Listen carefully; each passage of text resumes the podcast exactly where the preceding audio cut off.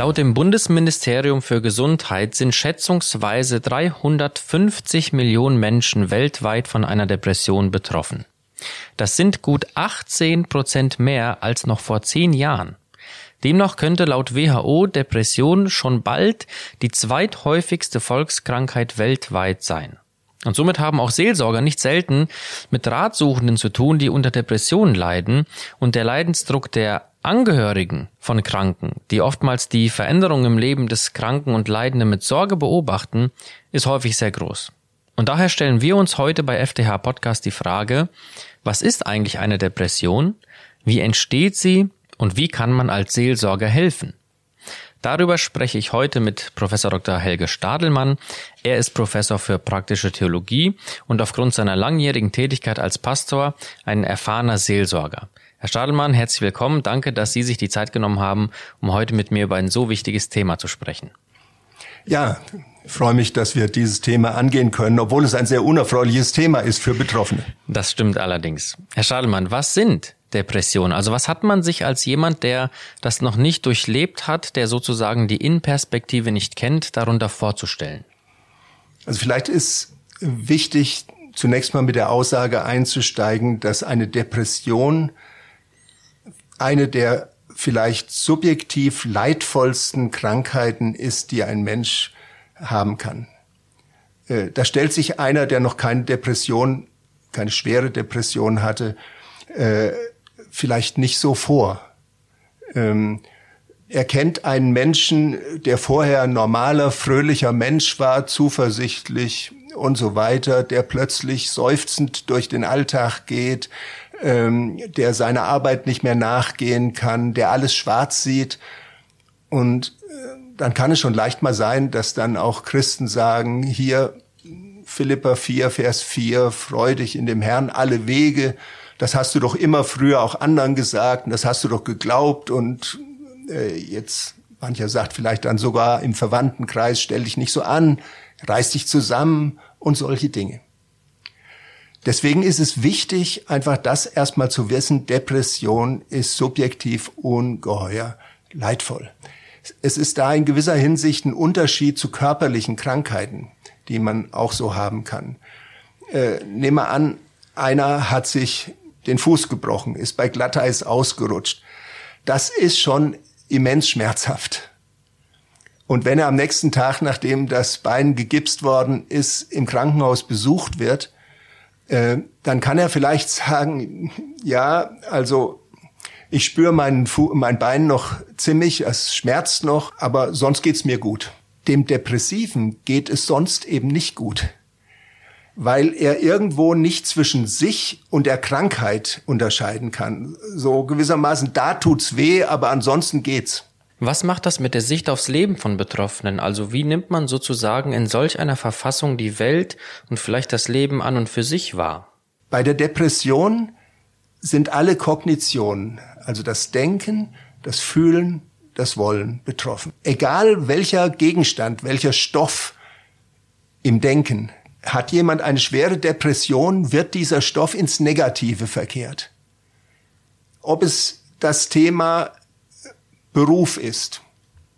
Wenn einer in eine schwere Depression kommt, dann sieht er völlig schwarz im Blick auf den Beruf. Nehmen wir an, er hat eine eigene Firma, ein Handwerk oder so. Er, seine Gedanken kreisen nur noch darum, dass das alles zerbricht. Oder dass das Weltwirtschaftssystem zusammenbricht. Also das Dumme ist, wenn es ein gläubiger Christ ist, dann werden auch Glaubensinhalte, die mit seinem Denken verbunden sind, die ja auch im Gehirn gespeichert sind, ins Negative gekehrt. Ganz typisch für den Depressiven, der die tiefe Überzeugung bei schwerer Depression, er hätte die Sünde gegen den Heiligen Geist begangen, die nicht vergeben werden könne, äh, er ist von Gott verworfen und da kann nichts mehr gerade werden. Es gibt Menschen in seelischen Krankheiten, äh, die schwer sind, äh, die wirklich äh, dann glauben, dass sie ja vielleicht wirklich ähm, jetzt von Gott verworfen sind. Und ich habe mit jemandem mal gesprochen, der dann meinte, vielleicht bin ich der Antichrist. Also gerade die, Denkgegenstände, die einem besonders nahe liegen, das könnte die eigene Ehebeziehung sein, die werden denkerisch nur noch in tief dunkle Farben getaucht, negativ gesehen. Das macht es ja gerade für Angehörige äh, schwierig, die mit jemand zusammenleben müssen und alles, was vorher schön und wert war, wird jetzt negativ gesehen. Auch die Gefühle gehen in diese Richtung. Äh, und entsprechend, wenn jemand vorher im Glauben Trost gefunden hat, mit in den Gottesdienst ging, sich an Liedern freuen konnte, äh, die Gott gelobt haben ähm, oder Trost vermittelt haben, so ein Mensch geht in den Gottesdienst und empfindet trostvolle Lieder nur noch wie eine Anklage gegen sich. Ja, das gilt für andere, aber ich spür's ja. Es erreicht mich nicht. Also offenbar ist der Trost nicht für mich. Lob Gottes, Lobpreis wird dann nur noch als etwas empfunden. Ja, die anderen, die können schön Gott loben, äh, aber ich bin außen vor, mir geht's schlecht. Äh, die Predigt, ich habe das manchmal auch mit Gemeindegliedern im Lauf der Jahrzehnte erlebt. Äh, da hat man wirklich gepredigt Gottes Wort und dachte, man hat das Evangelium gepredigt. Und dann kommt jemand, von dem man weiß, er geht gerade durch ein tiefes Tal von Depression. Und irgendeinen Satz hat er wieder rausgehört, den er als ein Gerichtsansage gegen sich wenden kann. Also das Denken, das Fühlen, aber dann auch das Wollen ist krank. Das heißt so etwas wie reiß dich zusammen, raff dich auf und so weiter. Das ist ganz schwierig, dass die Leute etwas Positives wollen. Was kann man da als Seelsorger tun? Also was hilft Betroffenen da? Etwa beim Wollen, äh, selbst wenn er das noch nicht empfindet, ähm, habe ich vielen Depressiven, die ich begleitet habe, gesagt, es ist jetzt ganz wichtig, auch wenn du dich gar nicht danach fühlst und das auch überhaupt nicht willst, dass du morgens zu einer normalen Zeit aufstehst. Nein, ich möchte lieber liegen bleiben in den Vormittag hinein dösen. So fühle ich mich. Nein, du musst aufstehen. Jeden Tag, von mir aus um halb acht oder um acht, äh, darüber kann man reden. Du musst Struktur in deinen Tag bringen. Äh, du musst morgens dich pflegen, rasieren, waschen, Parfum ins Gesicht oder so. Äh, ja, das will ich aber gar nicht, weil ich mich nicht so fühle. Also, dass jemand allein solche Dinge will und dann mit der Zeit wirklich Struktur in den Tag bekommt, das ist etwas, was dann auch in Kliniken gemacht würde, dass die Leute zu bestimmter Zeit an ihr Frühstück haben. Dann ist vormittags zu bestimmter Zeit etwas, was sie sinnvoll tun.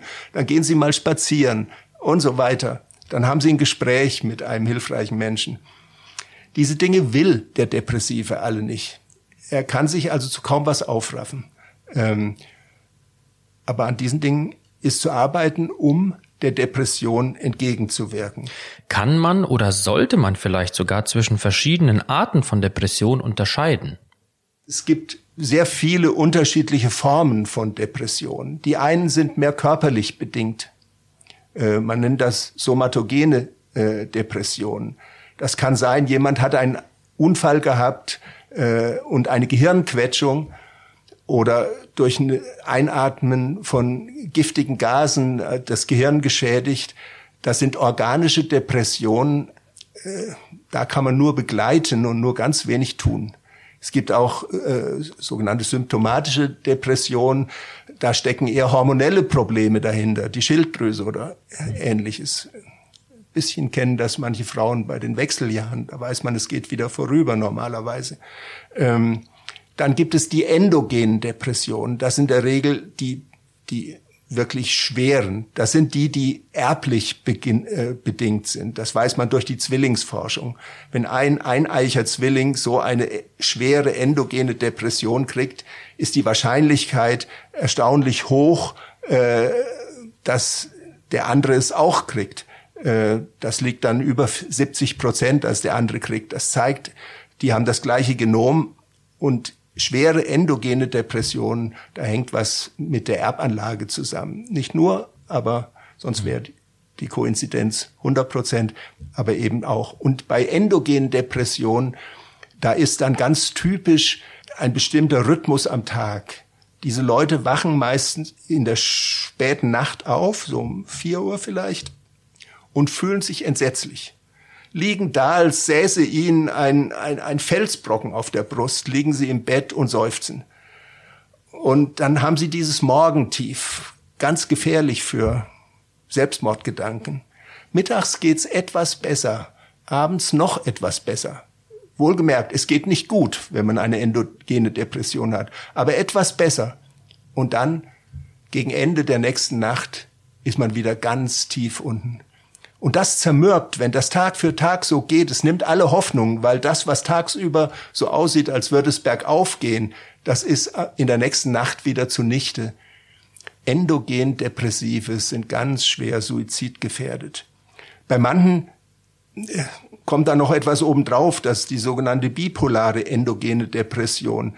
Die haben diese tiefen Depressionen, von denen ich gerade sprach, und dann kommen kurze Phasen irgendwann, wo sie manisch sind, völlig aufgedreht. Da könnten die die Welt umarmen, da nehmen sich viel mehr vor, als sich zutrauen können. Diese manische Phase, die die Seele völlig erschöpft, die dauert meist kurz. Da stellen die Leute viel Unsinn an und das befördert dann oft die folgende tiefe Depression wieder. Also wenn das so auf und ab geht mit manisch-depressiv, das ist dann wirklich unglaublich zermürbend für die Betroffenen. Etwas leichter, aber was ist leicht bei Depression, sind die sogenannten psychogenen Depressionen. Die sind mehr seelisch verursacht. Die liegen also weniger in Schädigung des Gehirns. Sie liegen nicht in, so stark in meiner Erbanlage. Das sind einerseits neurotische Depressionen, wo einfach man mal eine tiefe seelische Verletzung erlitten hat.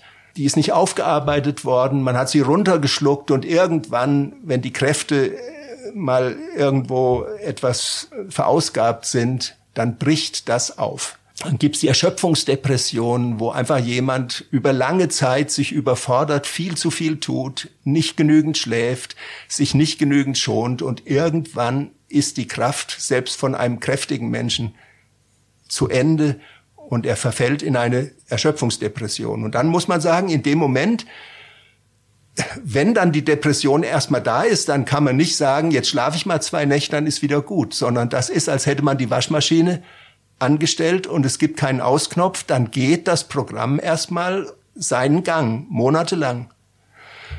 Äh, und dann gibt's noch die reaktiven Depressionen, die auch zu den psychogenen Depressionen gehören, wo einfach durch Verlusterfahrungen der Mensch, Trauer auch, äh, in eine tiefe Niedergeschlagenheit kommt. Also merkt man, das ist ein komplexes Gebiet. Was würden Sie sagen, durch welche Symptome äußert sich eine Depression? Also wie kann ich als jemand, der dem Kranken nahesteht, erkennen oder vielleicht auch selber für mich erkennen, dass ich oder er so langsam in eine Depression gerate? Es gibt sogenannte typische Symptome von Depression. Das ist einmal eben die gedrückte Stimmung oder Freudlosigkeit. Das ist zum anderen Interessenverlust.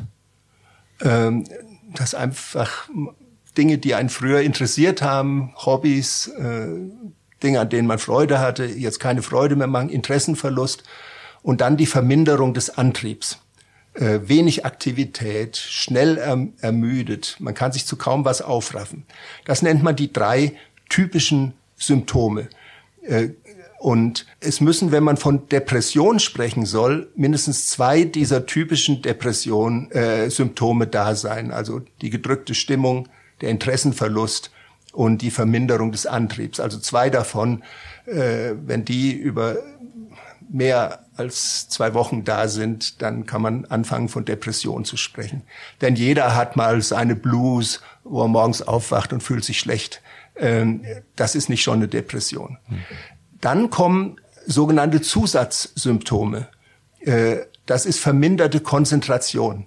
Dass man sich einfach auf eine gewisse Sache äh, neben dem, dass man vielleicht die schlechte Stimmung hat und der Antrieb nicht so da ist, dass man sich auf irgendwas nicht konzentrieren kann. Man fängt etwas an, man ist vielleicht noch im Beruf, hat seine Arbeit und die Gedanken sind immer wieder weg, man kann nicht bei einer Sache bleiben. Oder das verminderte Selbstwertgefühl oder Schuldgefühle. Äh, das sind so Zusatzsymptome. Oder die pessimistischen Zu, äh, Zukunftsperspektiven. Zusatzsymptome können je nach Schwere der Depression äh, dann auch Schlafstörungen sein oder eben Suizidgedanken, dass ähm, äh, die Menschen merken, es ist wie ein Sog zum Selbstmord hin. Immer wieder kommen diese Gedanken auf.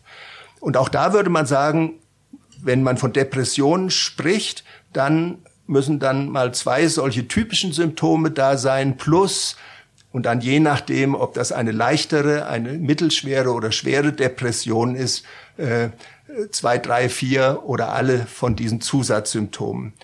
Und dazu kommt noch, das nennt man das äh, somatische Syndrom, dass der Körper ist, zusätzlich zu dem, was da mit der Seele, mit den Kognitionen passieren, auch beim Körper sich etwas tut. Da ist die äh, Unfähigkeit auf freudige Ereignisse emotional zu reagieren. Also die Fähigkeit, positive Emotionen zu haben, scheinen wie weg. Da ist das frühmorgendliche Erwachen, von dem ich vorhin schon mal sprach, wo man sich ganz schlecht fühlt, das Morgentief. Das gehört zu diesem somatischen äh, Syndrom. Äh, da gibt es bei manchen Leuten psychomotorische Hemmungen.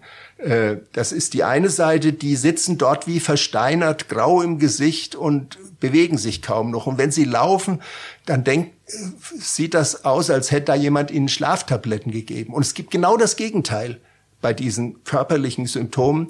Während die einen bei schwerer Depression psychomotorisch enorm gehemmt sind bis hin zum Stupor, ähm, da sie sitzen und vor sich hinstieren eine Stunde lang, sind andere in einer mehr angstbestimmten Depression unglaublich agitiert. Sie laufen hin und her wie der Tiger im Käfig. Äh, sie sind völlig aufgelöst und angstvoll. Auch das kann sein. Und der Appetitverlust ist auch noch eine Sache. Äh, das ist auch zum Teil Symptom der Depression. Manche denken, ein Depressiver, äh, der ist nur nicht weil die Antidepressiva, die er vielleicht schluckt, äh, dazu führen, dass er körperlich zunimmt und er will nicht dicker werden und deswegen isst er nicht. Nein, bei einer Depression fehlt auch oft jeglicher Appetit. Übrigens auch jeglicher sexuelle Appetit. Und das muss der Eheseelsorger auch bedenken. Wir kümmern uns ja manchmal seelsorgerlich um den Depressiven. Wir sollten uns, wenn wir mit einem Depressiven reden, auch immer den Ehepartner mit im Blick haben. Denn wir müssen uns vorstellen, nehmen wir an, die beiden hatten vorher eine positive Beziehung auf allen Gebieten. Da ist so viel Positives gewesen. Eine Ehe kann eine sehr beglückende Sache sein. Und jetzt plötzlich kriegt der gesunde Ehepartner eigentlich nur noch einen seufzenden, schwarzsehenden, ängstlichen, äh, zu nichts zu brauchenden, zu nichts zu bewegenden, seine Pflichten vernachlässigenden und so weiter, weil er nicht anders kann, Ehepartner mit. Und zusätzlich zu dem, was man da tagsüber zu ertragen hat, hat der Betreffende gar keine zärtlichen Interessen mehr. Also, dass man mal was Positives bekommt, das fängt ja schon Erotik mit einem äh, Kosewort vielleicht an, mit einem Streicheln, mit Wertschätzung, da ist kein Antrieb in diese Richtung. Und insofern sind Ehen von Depressiven, wenn das nicht im Blick ist und im Blick ist, dass man irgendwann diesen Tunnel verlässt und es wieder normal wird, dann ist das oft so ein Grund, wo Ehen beginnen auseinanderzugehen. Und das ist natürlich die Katastrophe, wenn zusätzlich zu einer Depression dann auch noch die Ehe scheitert. Wie kommt es zu einer Depression? Also wie und warum entstehen Depressionen? Nun, das äh, ist in der Regel eine lange Geschichte. Wir hatten ja schon angesprochen, es gibt da auch gewisse Veranlagungen. Es fängt sogar äh, dann so an, dass man sagt, da ist eine gewisse Veranlagung eventuell. Bei bestimmten Depressionen ist die sogar im Vordergrund. Dann kommen bestimmte Kindheitsprägungen dazu, Kindheitserlebnisse und wie man damit klarkommt. Wenn zwei die gleiche Kindheit hatten, heißt das ja nicht, dass das die gleichen Auswirkungen bei ihnen hat. Denn der eine hat auch mit schwierigen Erlebnissen, auch in der Kindheit, äh, und jeder Mensch hat irgendwann mal mit Problemen zu tun. Äh, keiner ist immer nur auf Rosen gebettet. Der eine geht sozusagen in solchen Situationen fast unter, bricht in sich zusammen und nimmt diese Erfahrung, wenn Probleme auf mich zukommen, dann versage ich, mit in sein Leben. Das ist gespeichert im Gehirn. Der andere kommt in die gleiche schwierige Situation und wehrt sich und äh, geht mit der Erfahrung raus, äh, ich kann viel ab.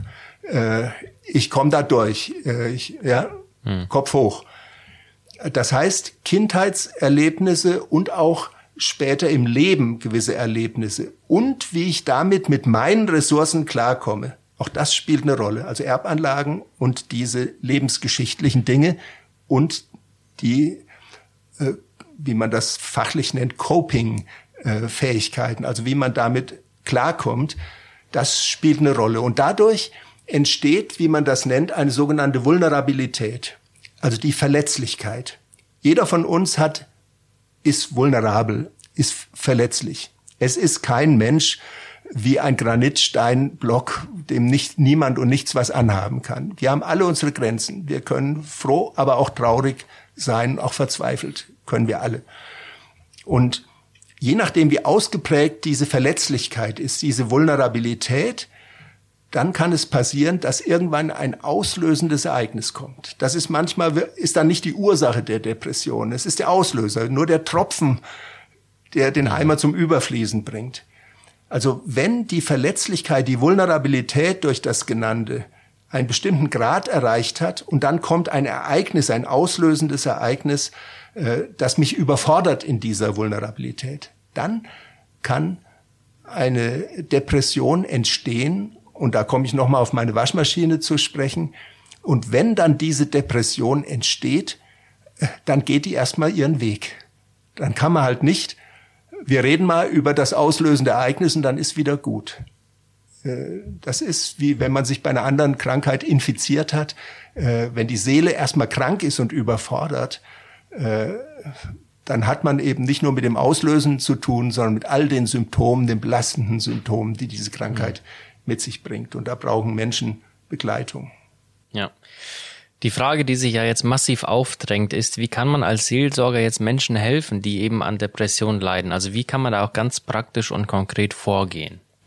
Also wichtig ist zum einen, äh, dass man nicht nur denkt, ähm, solche Menschen äh, müssen nur abgeschoben werden zu irgendeinem äh, Psychologen. Ich kann darüber gleich noch was Positives sagen, aber äh, zunächst mal nicht dies. Die Psychologen haben sicherlich ihren Platz, der Psychiater auch, äh, wenn es um Dinge geht, die auch eine medizinische Seite haben. Ähm, aber das, was der Seelsorger geben kann, das gibt diese Fachperson normalerweise nicht. Äh, das eine ist, manche Leute, die haben überhaupt schon eine Hemmung äh, zu einem Psychotherapeuten zu gehen, weil sie denken, wenn ich da hingehe, dann bin ich stigmatisiert für den Rest des Lebens. Äh, das ist in meiner Biografie, das muss ich vielleicht bei Bewerbungen angeben, fürchten Sie, und dann gelte ich als psychisch labil oder krank. Da hat der Seelsorger eine Chance. Nehmen wir an, wir erwähnen das im, auch im Gemeindeleben. Ich tue das hin und wieder mal äh, kürzlich wieder in einer Predigt, äh, die ich gehalten habe, da habe ich Zuschriften bekommen, weil das war dann im Internet und ich habe erzählt, dass ich als junger Theologiestudent eineinhalb Jahre durch eine Depression ging, wo ich äh, wirklich bis an den Rand des Selbstmordes kam. Als ein sonst starker, zuverlässiger, ähm, optimistischer Mensch habe ich gemerkt, was so eine Depression mit einem macht. Ich habe das kurz nur angesprochen angesichts dessen, dass mein Bibeltext sagte, dass Gott auch Licht ins Dunkle bringt. 2. Korintherbrief, Kapitel 4. Sofort kamen E-Mails und sonstige Reaktionen äh, von Menschen, die sagten, ja, offenbar hier ist einer, der hat sowas auch schon mal erlebt, hier melde ich mich mal. Ähm, also die Schwelle zur Seelsorge ist da oft niedriger als zum Psych Psychotherapeuten. Und dann können wir die nutzen. Wir können auch als Seelsorger, die sich schlau gemacht haben über Depressionen, dann den Betreffenden erklären, mhm. äh, wie es um ihn steht.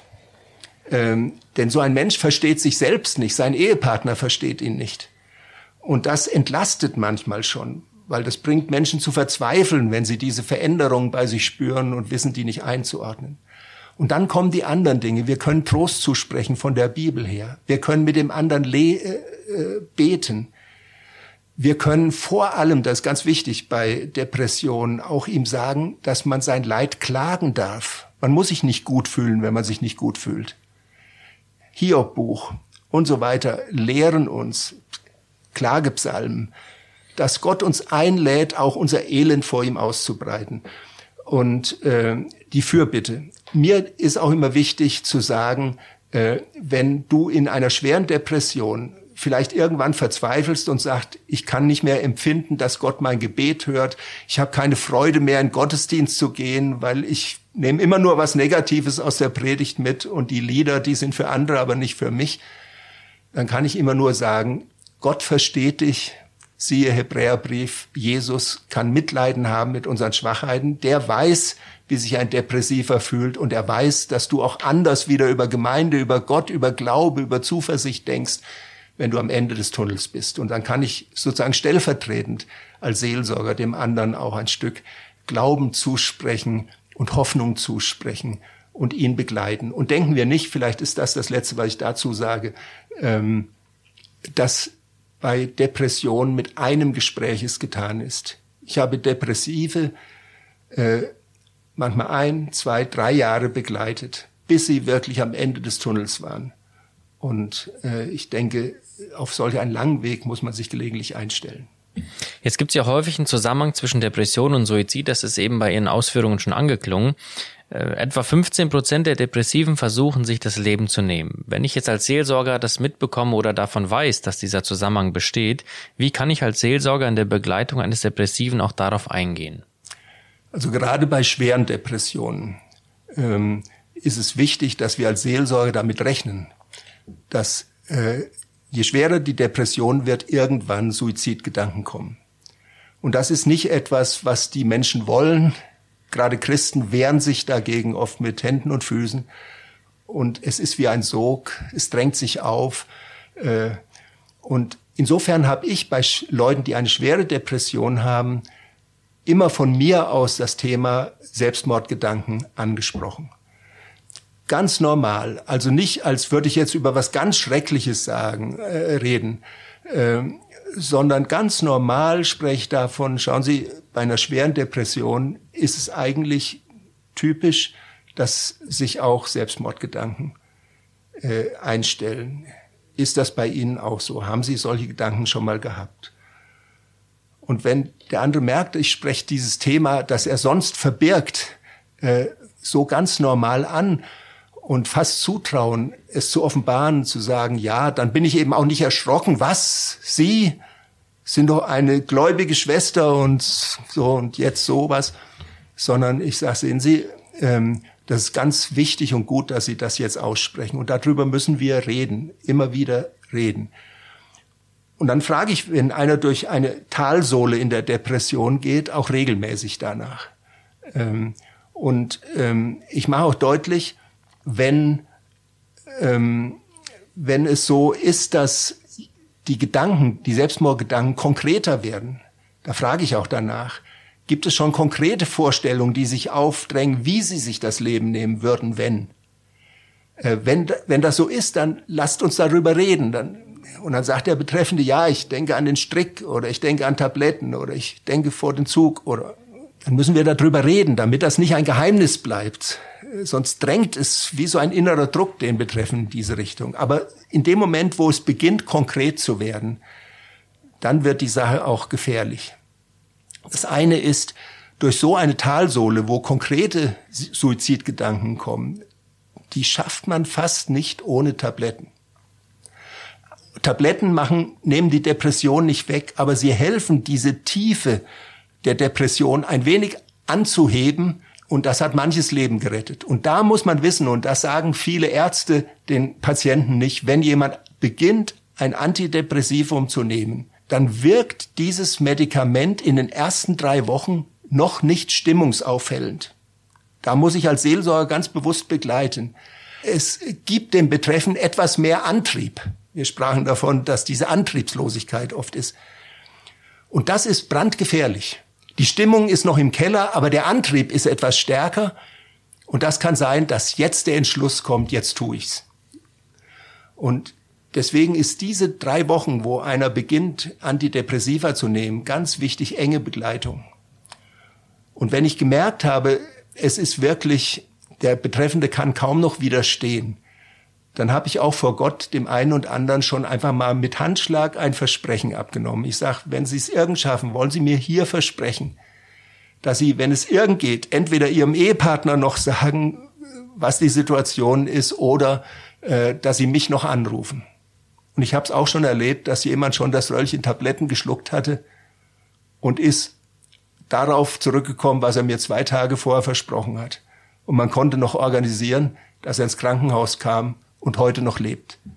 Aber auch vielleicht das als letztes dazu. Es gibt auch Christen, die es nicht schaffen. Ich will das mal hier so sagen. Mein eigener Vater ist in einer schweren endogenen Depression, wo er nicht wusste, was das ist, weil es damals im christlichen Bereich, wo er sich aufhielt, keine Depressionen gab. Er hat sich das Leben genommen einen Tag, bevor er mich besucht hätte, wo ich ihm sagte, komm, lass uns mal reden über deine Krankheit. Hat er sich das Leben genommen. Ist mit gefalteten Händen gestorben. Äh, es gab Christen, die dann sagten, zu der Beerdigung gehe ich nicht, der ist jetzt ewig verloren. Also da habe ich keine Bedenken. Wenn jemand Gottes Kind ist, äh, dann ist er in Gottes Hand. Äh, da müssen wir das Leid der Hinterbliebenen nicht noch vertiefen. Aber wir sollen helfen, wo wir können. Und dann ist die Chance, dass Menschen überleben, äh, gegeben. Ja, Herr Stadelmann, haben Sie vielen Dank für diese offenen und tiefgreifenden Ausführungen zu diesem sehr wichtigen und ja nicht so schönen Thema, wie Sie anfangs sagten. Ich äh, bedanke mich ganz herzlich für Ihre Zeit und wünsche Ihnen als unseren Zuhörern gottesreichen Segen. Mein Name ist Arthur Reiswig und Sie hörten FDH Podcast.